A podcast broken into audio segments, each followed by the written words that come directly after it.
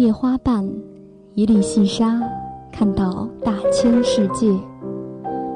一杯清茶，一段小曲，品茗书香境地。一首小诗，几句真言，领略人世百态。选择自己喜欢的，喜欢自己选择的。相关阅读，阅读相关，让声音更好听，让耳朵更乐意。选择读书吧，一起读书吧。Are you ready? Let's go.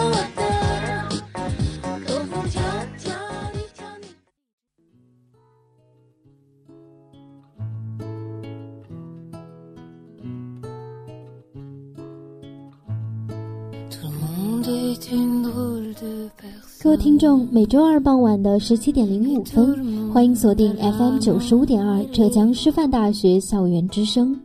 就让读书吧伴你走过一段晨昏。我是说书人静怡。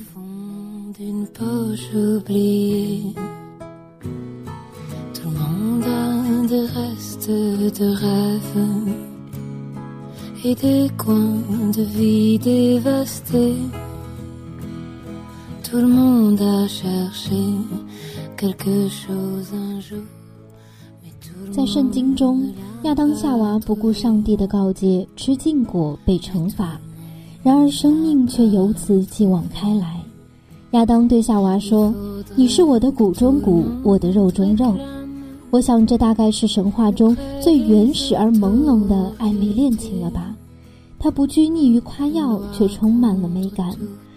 这样的朦胧，历经千年的洗礼，成为了人类发展和文学作品中永恒而深刻的命题——爱情。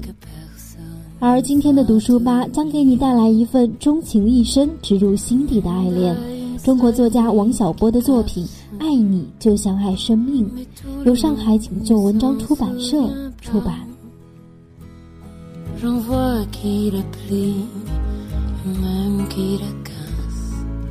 J'en vois qui ne voient même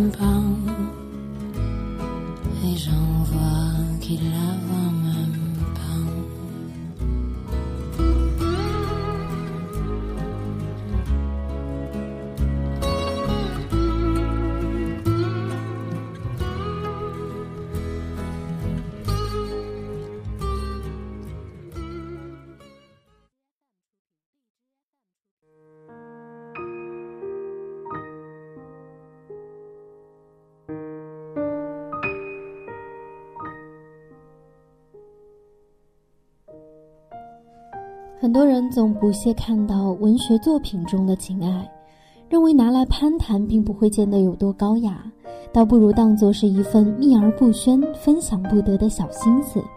每每谈及，总想在眉间遮上一块纱，躲躲闪闪，慌乱隐蔽。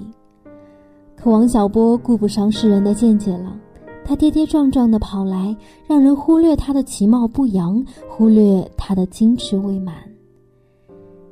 笑成一个孩子的样子，磕磕绊绊的给李银河一个永远的少年模样。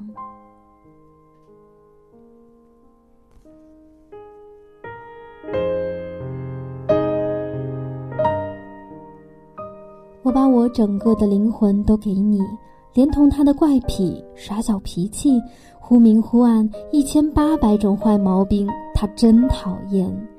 但只有一点好，爱你。他写信，开心的跳起舞来，让阳光流过脸上的沟壑，到嘴角裂开，而后万物明朗。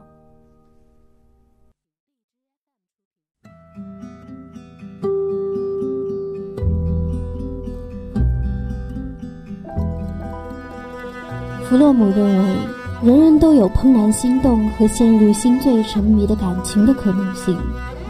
有一句话叫做。世间事除生死之外，全是小事。这是乐观主义者直面挫折的勇气所在，但由此也足以见证生命之重要性。爱你就像爱生命，这不能不说是对爱人最极致的爱恋。王小波在一九七七年相识了李银河，自此开始信件的往来。在心动的起点里，王小波希望他的自我永远滋滋作响，翻腾不休，就像火炭上的一颗糖。而世人眼中的王小波是那样的离俗而犀利，一身的细胞可以叫嚣出叛逆的味道。可在这本书里，他像是一个孩子。和李银河的第一次见面，他问：“你看我怎么样？”他把情书写在五线谱上，开头就写道：“你好啊，李银河。”是孩子气似的问候语。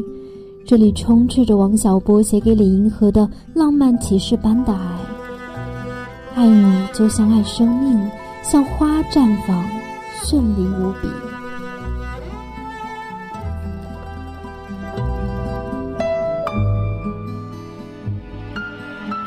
横流的社会，忙碌到迷失在虚无里的人不在少数，越来越多的人活成了机械化的模样。他们自始至终都看不见血肉。行销鼓励的人们开始怀疑自己是否还有爱人的能力。他们想象不出，在一个信息爆炸的年代，车马皆慢，日色黄昏，竟还有人欣赏。私人情感已纸书墨，通过邮递兜兜转转，只为去交替一份小心翼翼的情愫。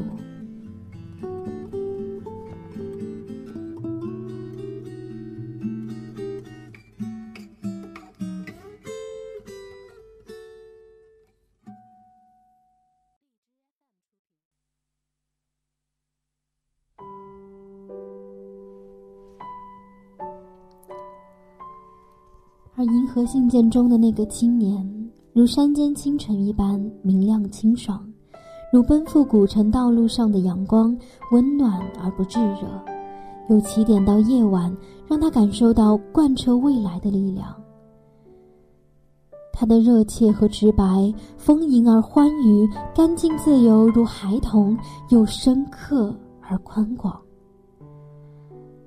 这种未被平淡生活毁坏的奇迹。不偏不倚，恰好植入到了银河的心底。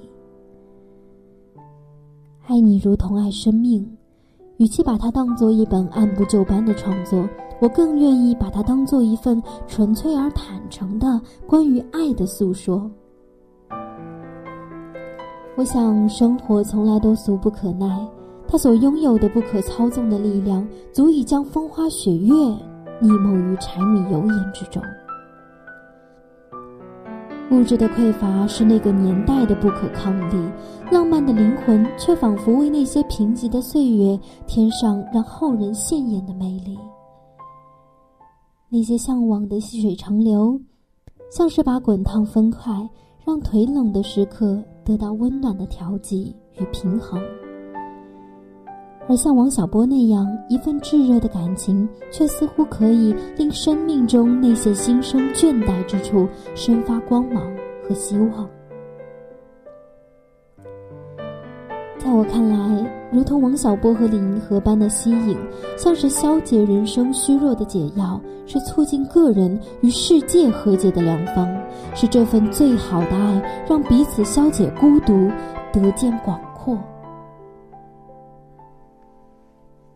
有许多人为张长公与木子李之间的至深扶持而触动，这是为一个人去对全世界温柔的情话。因爱而滋生的喜悦，总是能够让人心生温柔情怀。爱人而爱这个世界，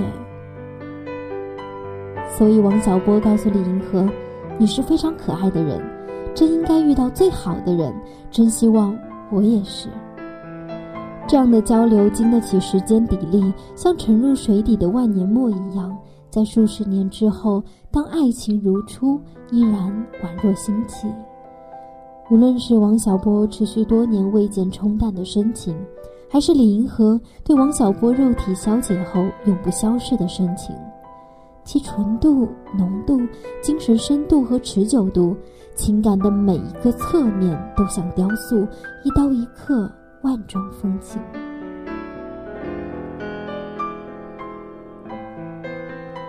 有民谣为书歌唱，名字就如同书名，里面的歌词也有改自书中的字句。当我跨过沉沦的一切，向着永恒开战的时候，你是我的军旗。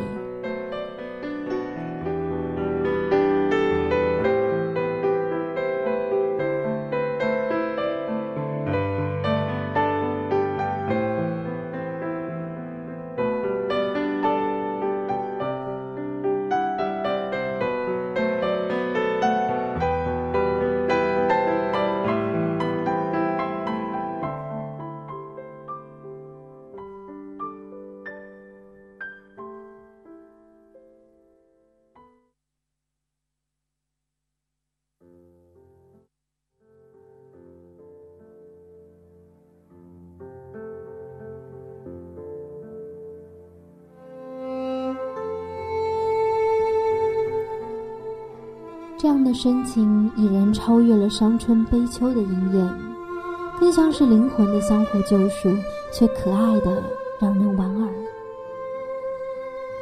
李银河曾批注，二人在相识之初就拉钩约定，即使不做夫妻，也要终生为友。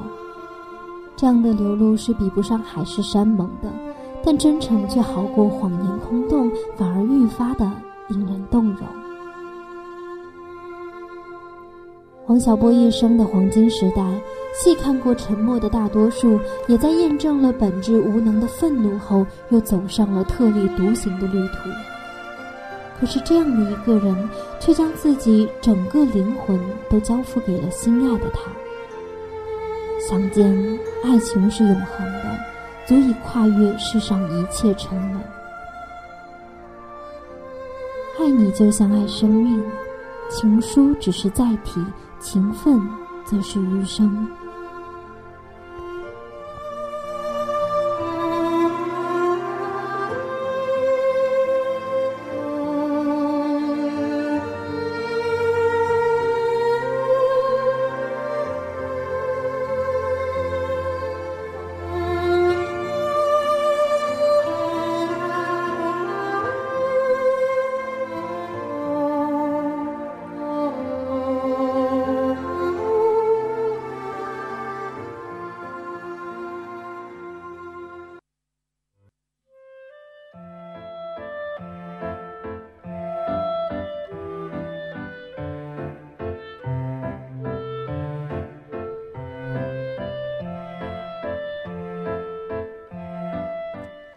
好的，让我们合上王小波的信件，来到第二板块“疏通有道”，各类新书铺晒小路上，敬请期待。本期节目将给大家带来《帮查女孩》《扫地出门》《美国城市的贫穷与暴力》以及《海面之下》等书。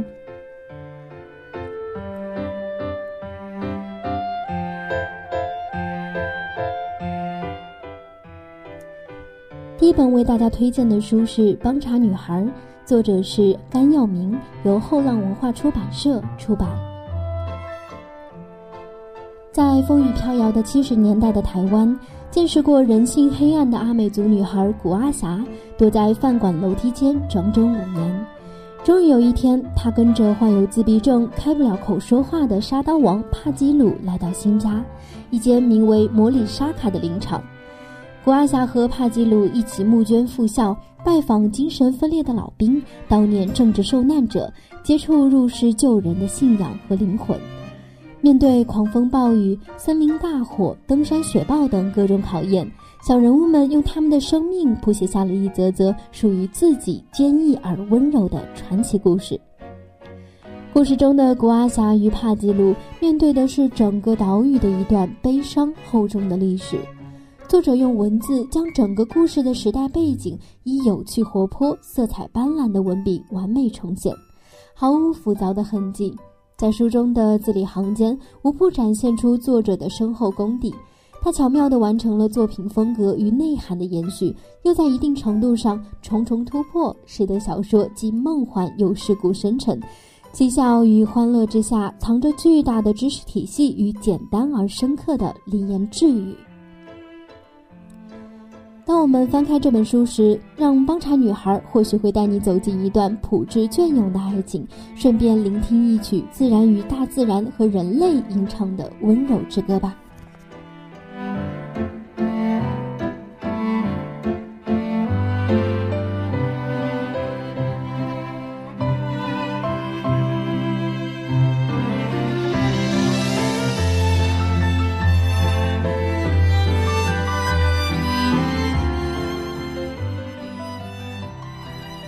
本为大家带来的书是《扫地出门：美国城市的贫穷与暴力》，作者是美国的马修·德斯蒙德，由广西师范大学出版社出版。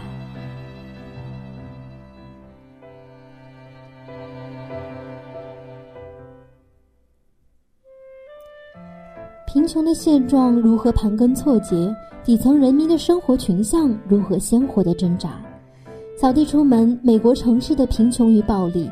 这本书中聚焦了美国愈演愈烈的住房问题，房价持续上涨，生活成本不断上升，人们的收入却停滞不前，甚至不增反减。为此，马修·德蒙斯德决定深入贫困社区，一探问题的核心。二零零八年的五月份，德蒙斯德住进了密尔沃基南部的一个拖车营里。在同年的九月，他搬至北部的旧城区一处出租房。当时还是社会学专业研究生的德蒙斯德笔耕不错，记录着濒临被驱逐的群体。而房客们呢，会使尽浑身解数，把绝大部分收入用于交租，却依旧阻止不了跌入绝境的命运。在这本精彩却令人心碎的作品中。德蒙斯德带领读者走访了密尔沃基的贫困社区，娓娓道来了八个在绝境边缘的美国家庭的故事。阿玲是一位单身妈妈，在为一间破败公寓缴纳房租后，每个月只剩二十美元养活自己和两个儿子。拉马尔是一个失去双腿的残疾人，肩负着照顾整个社区男孩的任务，同时还要替房东打工偿还债务。斯科特则是一位心地善良的男护士，药物成瘾让他丢了工作，也失去了栖身之所。这是一本关于贫穷和驱逐的启蒙之书，也是一本呼吁行动与改变的作品。翻开这本书，和德和斯德蒙尔一起走进贫困社区，一起见证匮乏者直面贫穷带来的流离失所、拒绝屈从的优雅身影吧。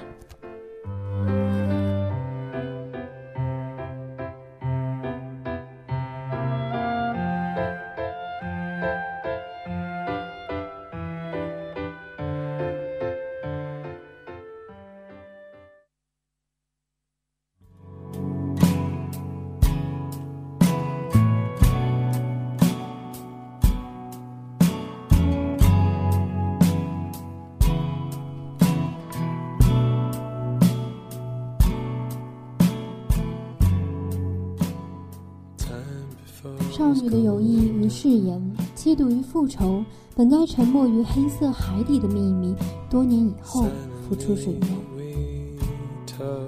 这就是我们为大家带来的第三本书《海面之下》，作者是英国的克莱尔·道格拉斯，由江西人民出版社出版。英伦好姐妹 Flangy 和 Sophie 从小在海滨小镇一起长大。两人共同度过了漫长的青少年时代，互相知晓彼此的一切丑事和秘密，也相互见证了彼此的每一次心动和恋爱。两人相约要搬离这个死气沉沉的小镇，去外面的世界体验更丰富的人生。然而，突如其来的变故却彻底的改变了两个人的命运。就在二十一岁那年的夏天，索菲亚在小镇的老码头神秘失踪。只留给警方一只运动鞋，从此再无人见过他的踪迹。Sophie 失踪后，Flangy 离开了小镇，搬到了伦敦，并管理着家族的酒店生意，享受着繁华多彩的都市生活。十八年后，Flangy 宁静不惑，却接到了 Sophie 哥哥自小镇打来的电话，说是小镇的沙滩上发现了 Sophie 尸体的残块。其实只是一只运动鞋，和 Sophie 失踪时所穿的一模一样。弗兰迪当即决定返回小镇去调查昔日密友死亡的真相。他驱车返回小镇，住到了 Sophie 失踪的老码头对面的别墅里，并和 Sophie 的哥哥展开了调查。随着调查逐渐展开，十八年前的往事也逐渐清晰起来，那些秘密一一的被曝光在阳光里。最终真相大白，陈星手染手染鲜血的人也为此付出了沉重的代价。这是一部引人入胜的心理悬疑佳作，谜中之谜贯穿首尾，道格拉斯抽丝剥茧，慢慢的揭开了重重内幕，诡谲惊悚的氛围却始终不减。相信喜欢悬疑的你一定不会错过。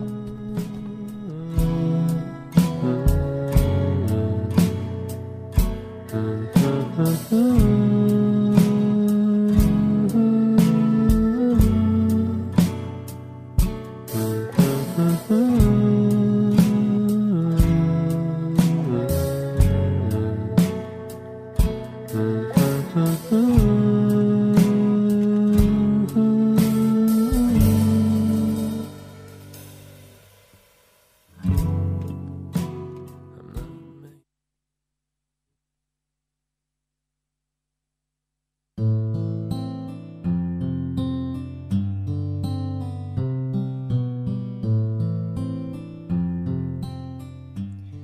下面进入到我们的第三板块——观读，有关于阅读，不止于读书。喜欢武侠小说的朋友们一定非常熟悉金谷良温，这是四位武侠大手的合称。其中呢，温老温瑞安先生以他的代表作《四大名捕》系列为我们所熟知。温老笔下有太多个性鲜明的角色，不论是傲雪寒梅般的无情，还是坚毅冷漠的冷血，都给读者留下了深刻的印象。四大名捕之逆水寒改编成电视剧播出后，书中的反派角色顾惜朝隐忍又狠绝，更是让读者惊呼“一顾朝夕误终身”。四大名捕的时间背景发生在宋代，因此故事仿佛在《清明上河图》的画卷中展开，从繁华的汴京到清秀的杭州，再到冰雪覆盖的只为女子的回诺城。温老成功的构筑了一个建立在历史基础上的武侠世界。今年九月，网易公司还原了这个世界，让读者有机会行走在四大名捕的江湖，和主角们把臂同游，把盏共饮。手游《遇见逆水寒》的推出，更是得到了书迷们的好评。《遇见逆水寒》的人物形象十分还原。清新鲜明的色彩，细致柔软的笔触，还有浓浓的水墨风和中国风，赋予了原作更为独特的神韵。玩家可以在地图上游历，收集书中和人物配角的合影，收集这张大宋地图中每一个角落不同的风景。从汴京夜市的灯火，到杭州西湖的河灯，再到三清山如梦似幻的桃花，一处风景往往能让人联想到书中的某个桥段。有着身临其境的代入感。这个游戏也有一些美中不足，因为需要重视原作人物和玩家的互动，使得他们一些性格为游戏剧情所服务，被做了调整和改变。而这些调整和改变与原作不太相符。但是呢，一千个读者就会有一千个哈姆雷特。公司把逆水寒游戏化，已经是一个创新的尝试。未来或许会有更多的名家的作品能够被以这种新奇的形式出现在读者的面前，让读者能够和作品交流，加深对一本好书的喜爱和理解。在这个游戏里，小侯爷方应看还活着，他在说英雄谁是英雄中的贪婪和虚伪被隐去，仿佛还是一个倜傥不羁的少年，无情悲惨的过往和两段未曾言明的爱情都被淡化。让这个人物略显单薄，却身世平坦了不少。顾惜朝还保有他最初的凌云壮志，虽然落魄，但是却没有走入迷途，昧着良心去欺瞒至交，双手沾满鲜血，最后凄惨死亡的地步。读完温瑞安小说的书迷走进这样的江湖，就像走到了陌路的旅人，回首看见最初那一片春暖花开，不由得湿了眼眶，感叹一句。这个江湖，你们都还在，真好。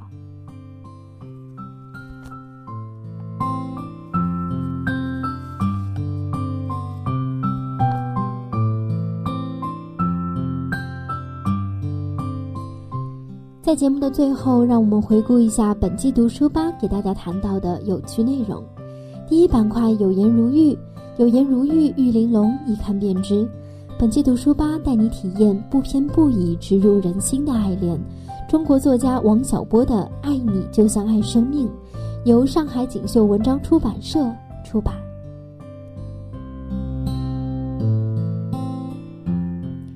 第二板块疏通有道，各类新书铺晒小路上，敬请期待。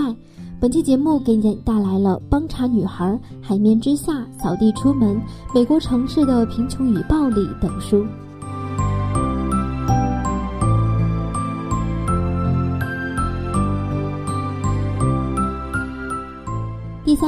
观读，有关于阅读不止于读书。本期资讯：掌心力的大宋和江湖遇见逆水寒。以上就是本期读书吧的全部内容，欢迎我们下期不见不散，拜拜。